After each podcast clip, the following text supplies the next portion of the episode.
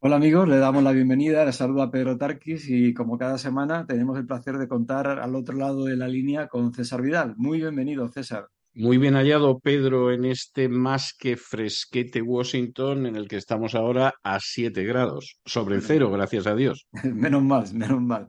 Seguimos en esta entrevista lo que empezamos la semana pasada en relación a lo que es la noticia permanente de actualidad, que es la, el conflicto bélico que hay entre Israel y, Gaza, Israel y Hamas realmente, ¿no? Queríamos ver un poquito las novedades que han ido ocurriendo. La primera es la invasión del territorio de Gaza y la segunda es la reacción de diferentes países de enorme peso como Irán, Rusia, China, eh, Turquía. Queremos desglosar en dos partes, ¿no? La primera, ¿cómo ves este invadir Gaza, atacar Gaza? ¿Cómo afecta a la población palestina? Cómo está jamás metida, eh, usando en principio como escudo humano también a la población de, Gaza. ¿Qué crees que, está ocurriendo ¿no? en esto que va a ser una tragedia, pase lo que pase?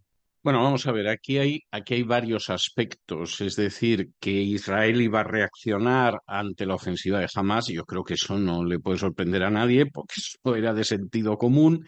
Y en cualquiera de los casos, además, Israel se apresuró a anunciarlo fundamentalmente porque ahora mismo hay un estado de opinión en Israel tremendamente negativo hacia el gobierno de Netanyahu, eh, porque consideran como mínimo que ha habido gravísimas negligencias en esta guerra y como máximo que además de haber grandes negligencias en esta guerra, pues en realidad lo que se ha producido es quizá un dejar a Hamas que actuara de esta manera para así poder justificar objetivos políticos posteriores. Eh, leí hace apenas unas horas un artículo escrito por Shlomo Benami, que fue durante bastantes años embajador de Israel en España. Hay quien dice, y no exagera, que quizá el mejor embajador que ha tenido Israel en España, donde decía que la culpa de toda esta situación la tenía la política del Likud, iniciada por Sharon y seguida por Netanyahu, de intentar dinamitar el proceso de paz y el establecimiento de dos estados y para ello, pues fortalecer a Hamas, para erosionar a la Organización de la Liberación de Palestina primero, a la Autoridad Nacional Palestina después, de tal manera que, bueno, luego con decir son malos, son terroristas, son lo que sea, pues se impide totalmente la creación de ese Estado palestino. Esto es verdad, esto, esto puede sonar maquiavélico, puede sonar malvado, etcétera, pero es indiscutible porque las declaraciones de Netanyahu en ese sentido pues han sido muy repetidas. Es decir, es más, hay declaraciones de él no tan lejanas en el tiempo diciendo que para evitar la creación de un Estado palestino forzosamente tenemos que apoyar a Hamas. De manera que evidentemente aquí hay una situación muy, muy difícil. César, y en cuanto a la clave externa, en cuanto a esas reacciones y esos posicionamientos que se están produciendo en los países que hay alrededor del conflicto bélico. Clave externa que es enormemente importante. Pues como era de esperar, Israel ha reaccionado, ha reaccionado previamente machacando desde el aire a Gaza. Yo creo que las imágenes son absolutamente pavorosas, pero yo creo que no se podrían considerar como algo sorprendente.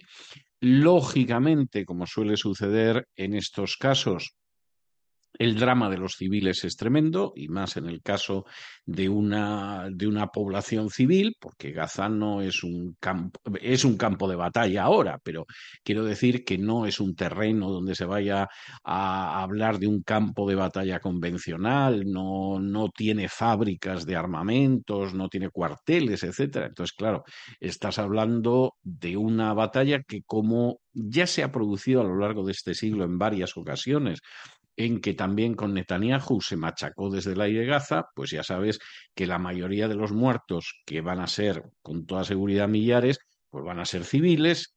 La cuestión que ahora se plantea, que es una cuestión bastante seria, es cómo va a entrar el ejército de Israel en Gaza, porque claro, evidentemente el hecho de machacarla desde el aire eh, ya se sabe que tiene escasa efectividad y forzosamente, si lo que pretenden es aniquilar totalmente a Hamas, pues el ejército de Israel va a tener que entrar y va a tener que producirse un asalto de la infantería, lógicamente muy apoyada por otras armas, pero ahí al final vas a tener que meter la infantería.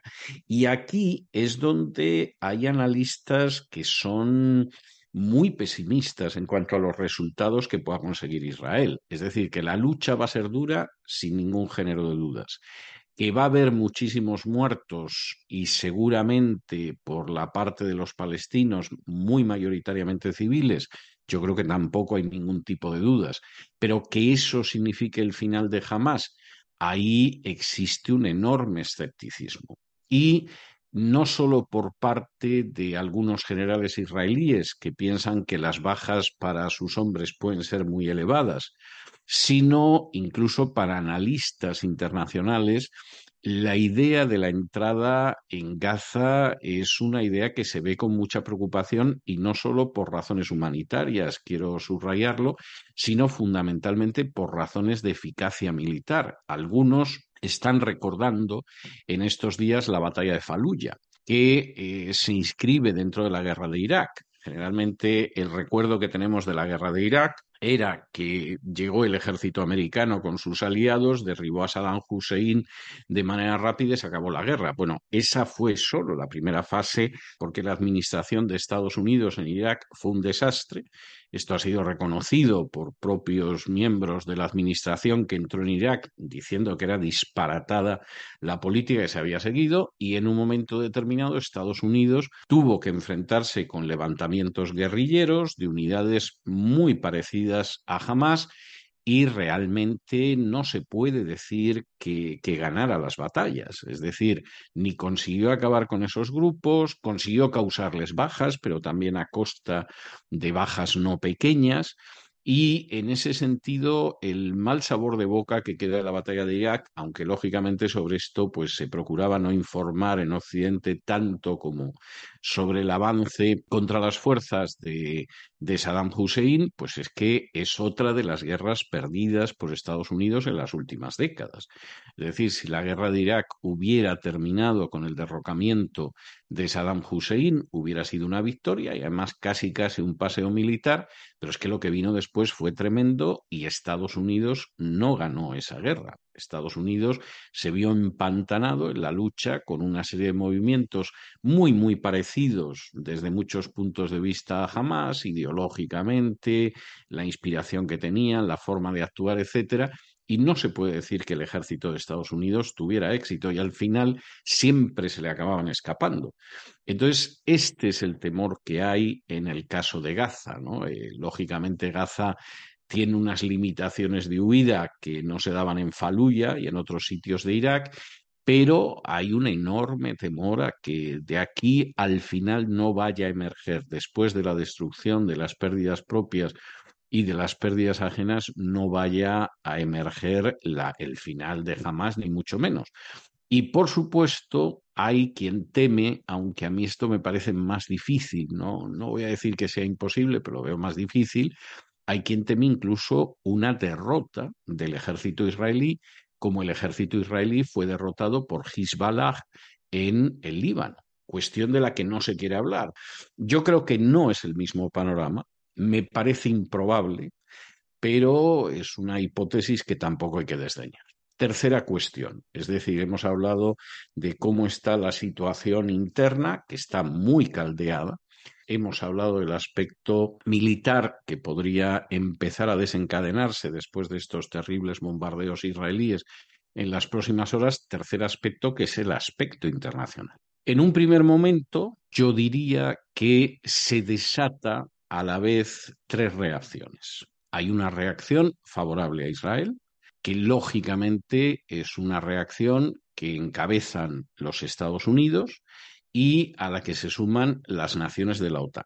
Las naciones de la OTAN no tienen una política exterior propia, no nos vamos a engañar, sobre todo en fenómenos militares, de manera que en el momento en el que Estados Unidos tocó el silbato, pues evidentemente las naciones de la OTAN, con pequeños matices, pues todos lanzaron ese mensaje de apoyo a Israel. Esa es una reacción. En segundo lugar está la reacción de lo que podríamos llamar el mundo islámico. ¿Eh?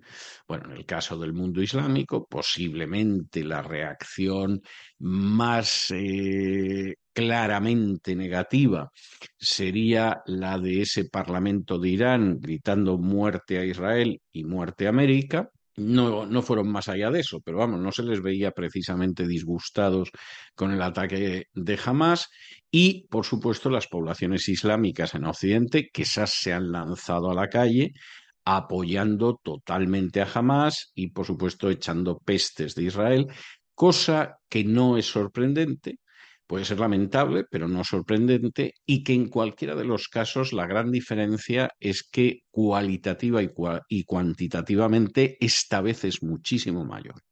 Y ha puesto en una situación muy incómoda los gobiernos occidentales. En Francia, de manera muy torpe, decidieron eh, prohibir las manifestaciones a favor de Palestina, con lo que consiguieron que las manifestaciones fueran mayores y que las fuerzas policiales no se atrevieran a reprimirlas, porque claro, cuando decenas de miles de musulmanes te toman una de las plazas más importantes de París, pues intentar reprimir eso, eso puede ser una matanza de consecuencias verdaderamente dantescas.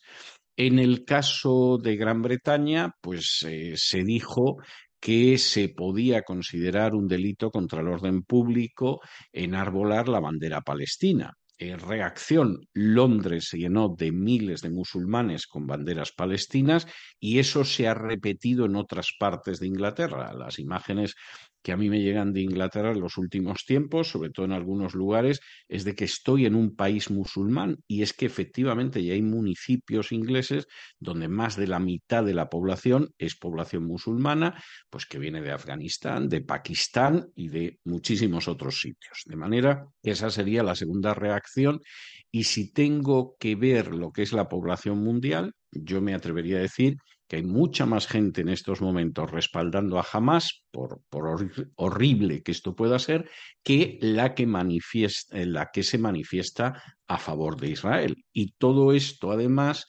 yo diría que con claras diferencias. Es decir, mientras que ese Estados Unidos y esa OTAN que respalda a Israel tiene pero sectores de la población nada desdeñables que respaldan a Hamas, por el contrario, no veo yo que vaya a producirse una manifestación pues en Pakistán o en, o en, Irán en favor de Israel. ¿eh? O sea, esto también hay que tenerlo en cuenta. Y cuando tú vas sumando millones, pues te das cuenta de que sí, es verdad que Occidente piensa que es el conjunto de la humanidad y la mayoría de la humanidad, pero no lo es.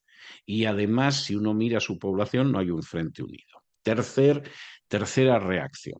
Esta sería la primera reacción de respaldo a Israel, la segunda reacción de un respaldo, pero verdaderamente furibundo, hacia Hamas y tercer tipo de reacción, que son aquellos países que desde el primer momento dijeron aquí hay que llegar a un alto al fuego y a evitar una escalada que podemos acabar metiéndonos en una vorágine que no se va a limitar a la zona de Gaza ni a Israel y que nos puede afectar a todos. Y voy a citarlos, no necesariamente en orden, pero me parece importante. Egipto. Egipto está pegado a Gaza, a Egipto es hacia donde por razón natural van a atender dos millones de refugiados palestinos, a los que quiere echar de Gaza el señor Netanyahu y que obviamente no les van a dejar entrar en Israel, pues evidentemente Egipto, que avisó varios días antes del ataque tanto a Estados Unidos como a Israel de que se iba a producir el ataque, y ni Estados Unidos ni Israel movieron un dedo, esta es una de las grandes preguntas ahora mismo de toda esta cuestión. Egipto desde el primer momento dijo aquí alto el fuego, intervención de la comunidad internacional, evitemos una escalada. Turquía. Turquía es otro de los países que desde el primer momento dice aquí de nuevo alto el fuego, intervención internacional, los palestinos tienen sus derechos, pero hay que evitar una escalada. ¿Por qué? Pues porque eh, Turquía forma parte de la OTAN, Pero a diferencia del resto de la OTAN, y en este sentido se parecería algo a la política que sigue Hungría, sin embargo no está dispuesta a ser un mero satélite de lo que se le ocurre al inquilino de la Casa Blanca.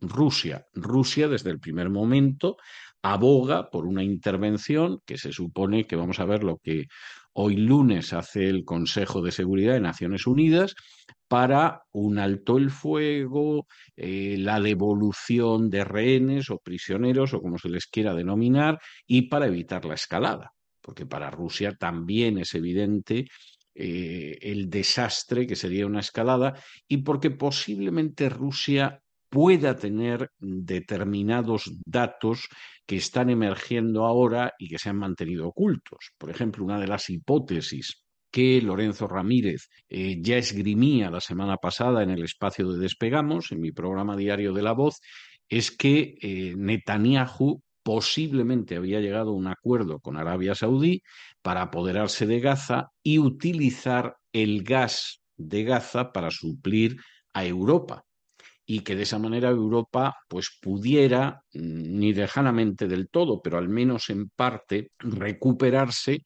del hecho de que no compra el gas de Rusia y de que además el señor Biden les voló el Nord Stream 2, con lo cual no llega el gas ruso, pero el gas tiene que llegar. Y entonces, en ese sentido, si Israel se apodera de Gaza, podría explotar ese gas que no dejan explotar a los habitantes de Gaza y entrar dentro del mercado europeo de consumo de gas. Y el caso de China es semejante. Es decir, pues evidentemente yo aquí eh, lo que quiero es que no haya lío, que no haya una escalada, porque China sabe muy bien que la prosperidad económica está unida a la ausencia de guerras. Las guerras son un desastre, no voy a hablar ya en términos humanos, morales, etcétera, sino en términos económicos. Las guerras solo benefician a los fabricantes de armas y a los que luego puedan saquear a los vencidos, pero en términos generales son un desastre y esa es la postura. Voy a concluir haciendo una referencia a Estados Unidos. Estados Unidos, por supuesto, apoya al Estado de Israel. Aquí hay una serie de personajes de la comunidad de los halcones que además tienen vínculos muy claros con la industria de armamento que están intentando vincular el ataque de Hamas con Irán de manera directa, a ver si tienen suerte y vamos a una guerra con Irán. Pero claro, lo cual sería un negocio ya absolutamente espectacular y sería la consumación de un sueño que tiene Netanyahu desde hace décadas y en el que no ha conseguido, aunque lo ha intentado con entusiasmo, enredar a ningún presidente americano hasta ahora.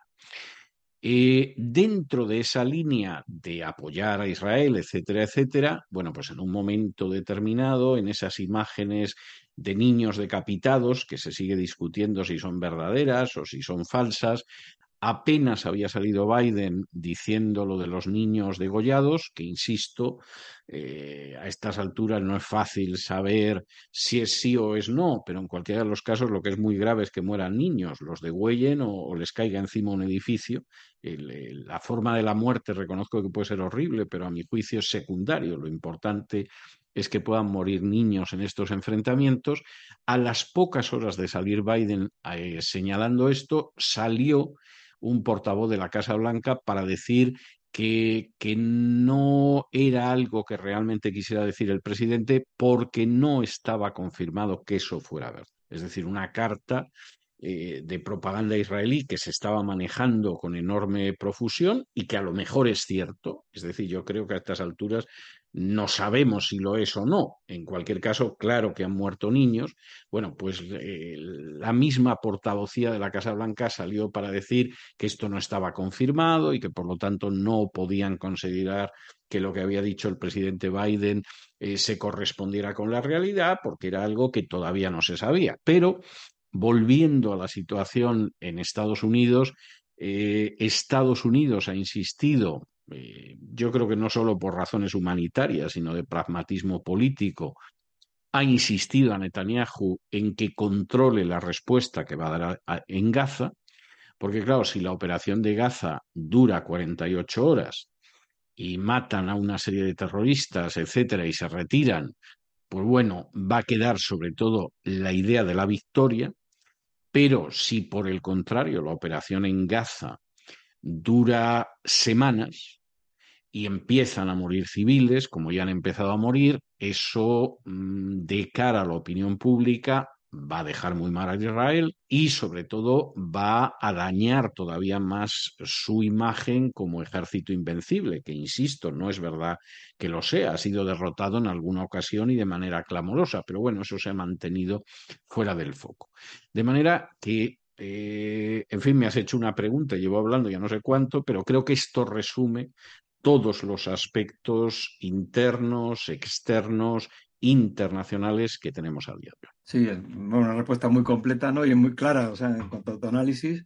De, lo que has dicho hay algo que realmente es preocupante, es un poquito una vía paralela al, tema de Israel y es lo que has comentado de las manifestaciones de, personas a favor no solo de Palestina, sino de Hamas.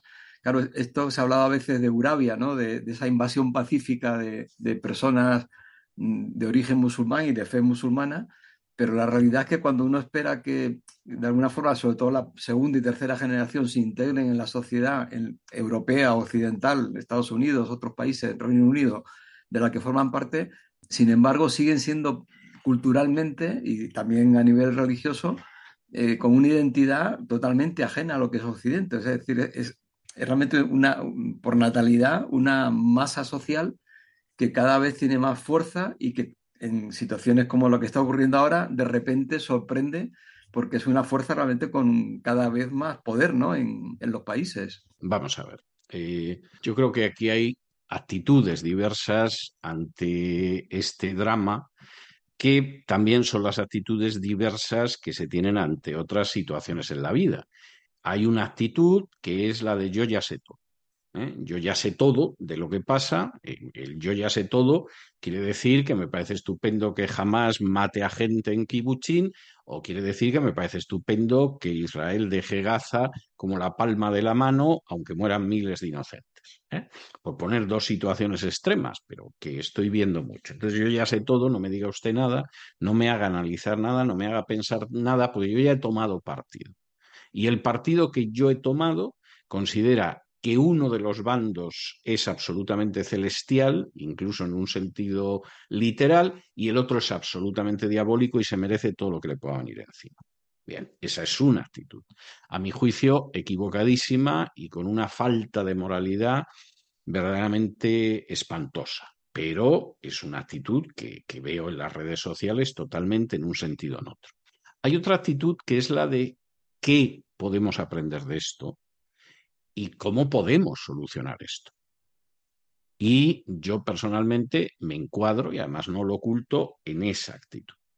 Y una de las cuestiones que a mi juicio hay que aprender de este conflicto, pero parece que nadie lo quiere aprender, porque claro, implica reconocer que son corresponsables en este drama, es el sentimiento de estúpida superioridad con que han contemplado al Islam durante décadas.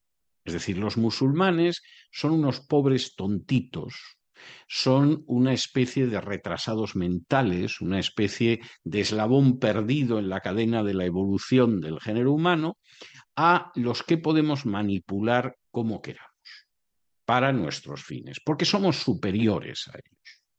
Si no racialmente, que seguramente pensarán que también, desde luego somos más inteligentes, etcétera, etcétera. Y esto tiene muchas manifestaciones, pero hay dos que son gravísimas. Una, la de unos políticos israelíes, de los cuales Ariel Sharon y Benjamín Netanyahu serían dos ejemplos, pero ni mucho menos los únicos, que dicen, bueno, como nosotros no queremos que los palestinos tengan un Estado, vamos a apoyar a un grupo terrorista que se llama Hamas, porque eso divide a los palestinos. Y sobre todo la idea de que nosotros alimentamos a la fiera, pero la fiera, hombre, alguna vez puede que mate a alguno de los nuestros, que en fin, es triste, pero no tiene mayor importancia porque el fin hacia el que vamos es mucho más importante y anda que no ha habido judíos que han muerto a lo largo de la historia y a la fiera la tenemos controlada. Pero ese desprecio hacia lo que significa el Islam, que por supuesto tiene factores políticos, militares, eh, económicos, pero que fundamentalmente es una fuerza espiritual. Algo muy difícil de entender para la mayoría de los sionistas que siempre fueron seculares, y no digamos para otros que también lo son, pues de pronto la fiera tiene una fuerza que como te descuides te arranca la cabeza. Eso en el caso de Israel, que es grave. ¿Qué sucede en el caso del Occidente, sobre todo Europa? Sucede lo mismo. Es decir, los musulmanes son seres inferiores, son estúpidos, son tontitos, y es gente que en un momento determinado, si llega a Europa, la vamos a controlar con más facilidad que a los europeos. Porque los europeos, aunque solo sea por el paso del tiempo, porque han tenido guerras mundiales, porque hubo una reforma, porque ha habido revoluciones liberales y tal, pues bueno, se supone que cierto espíritu crítico, cierta capacidad de reacción, cierto deseo de defender la democracia, es posible que tengan. Pero como estos no han tenido una democracia en su vida, y soportan los regímenes más despóticos que se puedan imaginar, en cuanto que lleguen a Europa, a esta gente la vamos a controlar con una enorme facilidad. Y de nuevo, esto no ha aparecido ahora. Este es un plan de hace décadas en el que se habla de esa llegada masiva, de cómo hay que favorecerla y de cómo en última instancia, bueno, pues esa sustitución demográfica, bueno, para la cultura europea puede ser un desastre, pero para determinadas oligarquías y determinadas élites no es ninguna desgracia. Vamos a tener unas masas obedientes que van a hacer lo que queramos, etcétera, etcétera. Es más, hasta acabarán creciendo menos, porque cuando lleguen a Europa van a descubrir los anticonceptivos, el aborto, etcétera, y entonces van a ser grandes masas dóciles y ovejunas a las que vamos a dominar con más facilidad que a los europeos. Ja, ja. ¿Qué es lo que sucede? Pues que esas masas, primero, se sienten incómodas en Europa, porque no es su cultura. Segundo, porque lo ven como una cultura decadente. La impresión que tienen es que la inmensa mayoría de las mujeres no son nada más que un atajo de rameras. Esto es una cultura decadente. Y donde además, pues para terminar de arreglar, por si no solo las mujeres estuvieran absolutamente degradadas y los hombres fueran un atajo de cobardes, además esto se ha llenado de homosexuales que aparecen a todas horas y de todos los colores. Es decir, vivimos en un mundo asqueroso, degradado, y envilecido que encima a nosotros pues nos niega muchas cosas, porque es verdad que nos dan muchas subvenciones y que vivimos mejor de lo que viviríamos en Argelia o en Marruecos o en otros lugares, pero al mismo tiempo nos niega muchas cosas y por lo tanto tenemos que organizarnos e imponernos, porque moralmente somos muy superiores a este occidente degradante y degradante. Y tanto en el caso de Israel como en el caso de la Europa occidental, en menor medida en Estados Unidos, porque bueno, en Estados Unidos sí que han llegado muchos musulmanes, pero es más fácil llegar a Europa, que solamente tienes un estrecho, que llegar a los Estados Unidos, que hay un océano de por medio. Y esa política, entre otras cosas, aparte de ser una política que no tiene humanidad y que no tiene moral, es una política en la que no entran los factores espirituales y lo que les está explotando en las manos, está empezando a explotarles en las manos, es una situación de extrema peligrosidad que puede generar una inmensa violencia, pero que no se puede entender de manera total sin una referencia a la clave espiritual. Y esa es la situación en la que estamos y por eso esto es tan grave. Es decir, al final y mm, eh, yo quisiera invitar a la gente a que lea la Biblia, pero no, no solamente por cuestiones espirituales, sino porque proporciona muchísimas claves para entender la historia y para entender el mundo en el que vivimos. Al final, cualquiera que se moleste en leer el Antiguo Testamento, sobre todo la historia del reino de Israel y que lea los profetas, etcétera, se da cuenta de que los grandes desastres proceden fundamentalmente de las malas actitudes espirituales internas. Luego, desgraciadamente, puede aparecer Asiria, puede aparecer Siria, puede aparecer Babilonia, pueden aparecer eh, Roma, una serie de poderes. Pero todo eso finalmente se abre camino sobre la base de la soberbia, del orgullo espiritual, de la falta de humanidad, de la carencia de moralidad, y eso al final acaba provocando una crisis interna que es aprovechada por poderes externos. Eso es lo que ahora está viviendo Israel. Eso es lo que ahora está viviendo Occidente. Y si tanto Occidente como Israel no cambian ese camino y siguen actuando de esa manera, bueno, pues al final se cosecha lo que se siembra. se ha querido expulsar a, Dios y, vamos a decir, la dimensión espiritual de la vida pública en todos sus aspectos.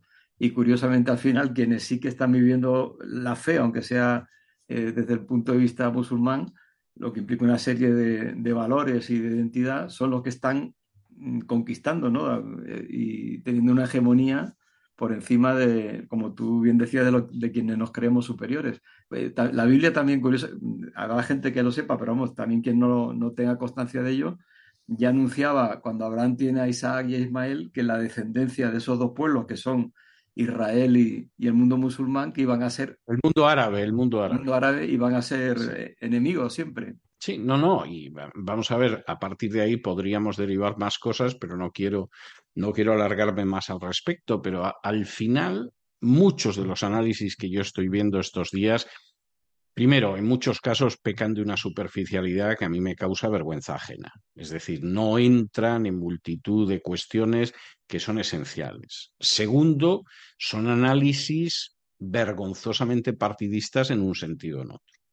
Es decir, eh, yo puedo comprender que una persona sienta más simpatía por Israel que por los palestinos, o por los palestinos que por Israel. Puedo comprender las dos posiciones y además creo que se pueden argumentar con cierta solidez. Lo que me parece absurdo y me parece intolerable es que cuando nosotros causamos la muerte de niños está justificado porque los que están enfrente son el demonio, pero cuando ellos matan a nuestros niños, evidentemente demuestra que ni siquiera son seres humanos, porque claro, son ellos.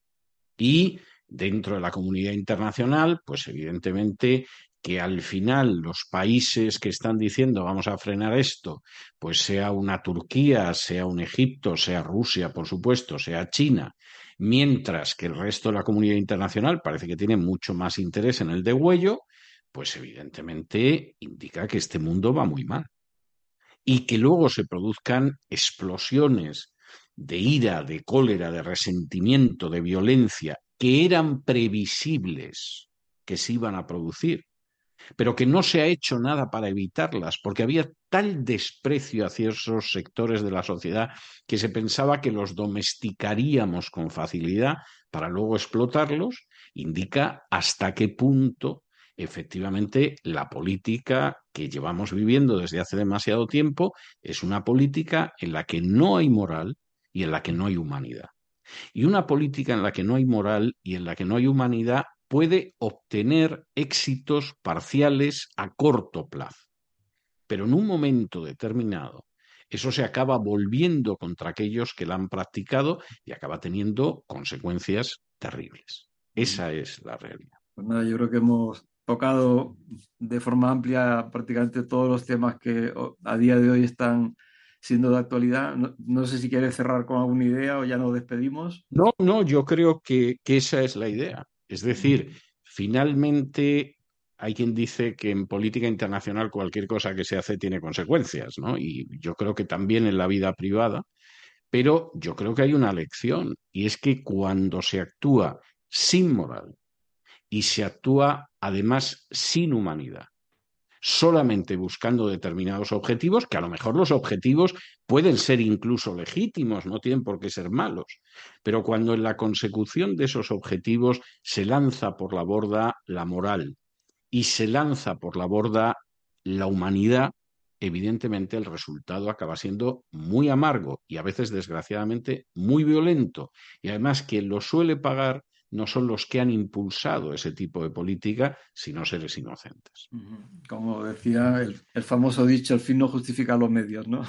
no, no, jamás, jamás. Pues muchísimas gracias, César Vidal, que los idus de, octubre te sean propicios allí en Washington, que no, no pase mucho frío. Y también, que va, estoy, mm. estoy encantado. Y a todos ustedes, muchas gracias por habernos escuchado hasta aquí. Se despide Pedro Tarquis, esperando que podamos encontrarnos la semana que viene y como siempre, que Dios les bendiga.